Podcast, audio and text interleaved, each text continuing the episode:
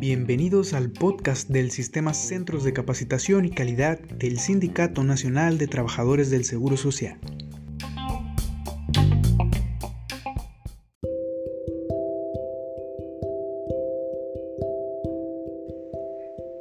En el podcast de hoy hablaremos de la depresión.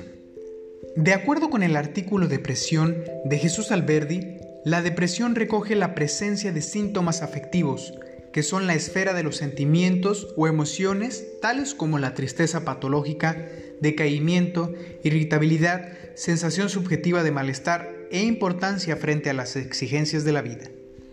No todos desarrollan los mismos síntomas ante la depresión. En algunos sujetos, los síntomas son menos, con diferente gravedad, frecuencia y duración. Estos pueden variar dependiendo de la etapa de la enfermedad.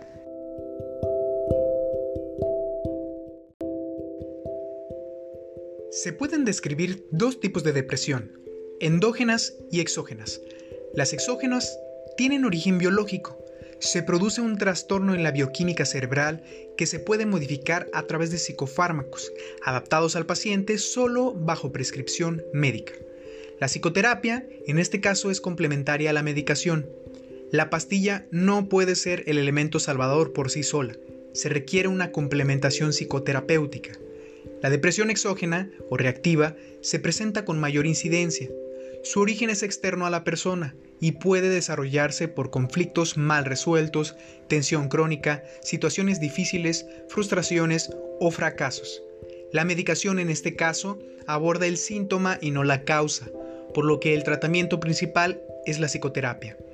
En la publicación Depresión realizada por el Instituto Nacional de Salud Mental de los Estados Unidos, se describen varios tipos de trastornos depresivos. Depresión grave refiere a síntomas graves que interfieren con la capacidad de dormir, estudiar, comer, trabajar y de disfrutar la vida. Trastorno depresivo persistente. La persona diagnosticada con este trastorno puede tener episodios de depresión grave junto con periodos de síntomas menos graves, sus síntomas son caracterizados por tener una duración de por lo menos dos años. Depresión psicótica, que se produce cuando una persona tiene una depresión grave, más algún tipo de psicosis, como creencias falsas que le perturban delirios o alucinaciones. Depresión postparto. Diversas mujeres experimentan tristeza después de dar a luz, cuando los cambios hormonales, físicos y la nueva responsabilidad de cuidar a un recién nacido pueden ser abrumadores. Según esta misma publicación, alrededor del 15% de las mujeres experimentan depresión postparto después de dar a luz. El trastorno afectivo estacional se caracteriza por la aparición de la depresión durante los meses de invierno, cuando hay menos luz solar natural. Generalmente desaparece durante la primavera y el verano. Trastorno bipolar es diferente de la depresión cuando una persona tiene episodios de estados de ánimo extremadamente bajos o depresión, pero también tienen estados de ánimo extremadamente elevados, llamados manía. El artículo Vencer la depresión por Guillermo Vallenato menciona que el síntoma psicológico principal es la tristeza. El cuadro puede incluir melancolía, decaimiento, desánimo y apatía. Llega a tal grado que la persona puede tener una percepción o imagen propia negativa, no ver un futuro ni esperanza, percibe la realidad distorsionada en esa misma línea. Se siente culpable, inútil, vacío y sin ganas de vivir. Algunas personas tienen ideas autodestructivas, baja el rendimiento intelectual y la capacidad para concentrarse y tomar decisiones. Los síntomas físicos pueden incluir dolores de cabeza en diversas localizaciones, cansancio, insomnio y pérdida de motivación sexual. Existe un desinterés por actividades o situaciones placenteras, llanto, pérdida de peso, inhibición y tendencia al bloqueo. Las relaciones interpersonales se reducen y se tiende al aislamiento y la incomunicación. Se le dificulta expresar la propia opinión o mostrar desacuerdo.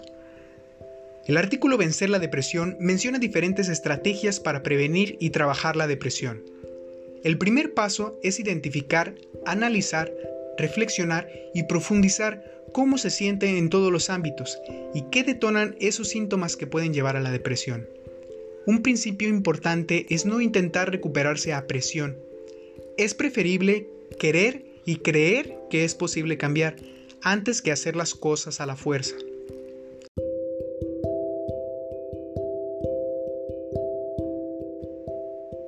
Se debe evitar el aislamiento, la inactividad, los sentimientos de culpa, el pensamiento negativo, la autocompasión y la compasión de los demás. Se recomienda no producir cambios bruscos en el estilo de vida que puedan generar ansiedad. No consumir alcohol, pues puede detonar la depresión. Dirigir nuestra mente a ideas positivas y dejarlo obsesivo. No exagerar las preocupaciones dramatizando en exceso o que nos obsesionamos con los estudios o el trabajo, se tenga o no evitar la autoevaluación constante del rendimiento, perfeccionismo, el exceso de responsabilidad, la susceptibilidad y la autoexigencia. Hay que potenciar las actividades que les agraden y que sean sencillas para concluirlas con facilidad. No preocuparse de los reconocimientos de los demás.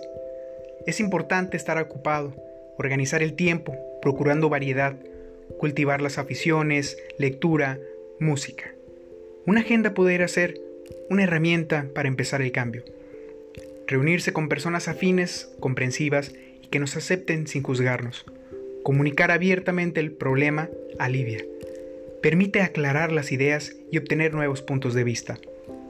Ponerse en el lugar de los demás, ayudarles y preocuparse por sus problemas permite salir de uno mismo. La cercanía de un animal de compañía permite dar y recibir afecto procurar pensamientos positivos y mejorar la autoestima. Cuidar la salud física con ejercicio moderado, horarios regulares, sueño suficiente, alimentación sana y equilibrada, técnicas de relajación, respiración y meditación. Incorporarse a una terapia individual, grupal o familiar en los casos en que se corra peligro el equilibrio personal, social o la unión familiar. Los seres humanos nos autolimitamos sin motivo cuando tenemos pleno derecho a vivir mejor. Merecemos ser felices. Empezar hoy mismo a cambiar, mejorar y buscar un mayor equilibrio psicológico hará que la depresión no tenga nada que hacer en uno mismo.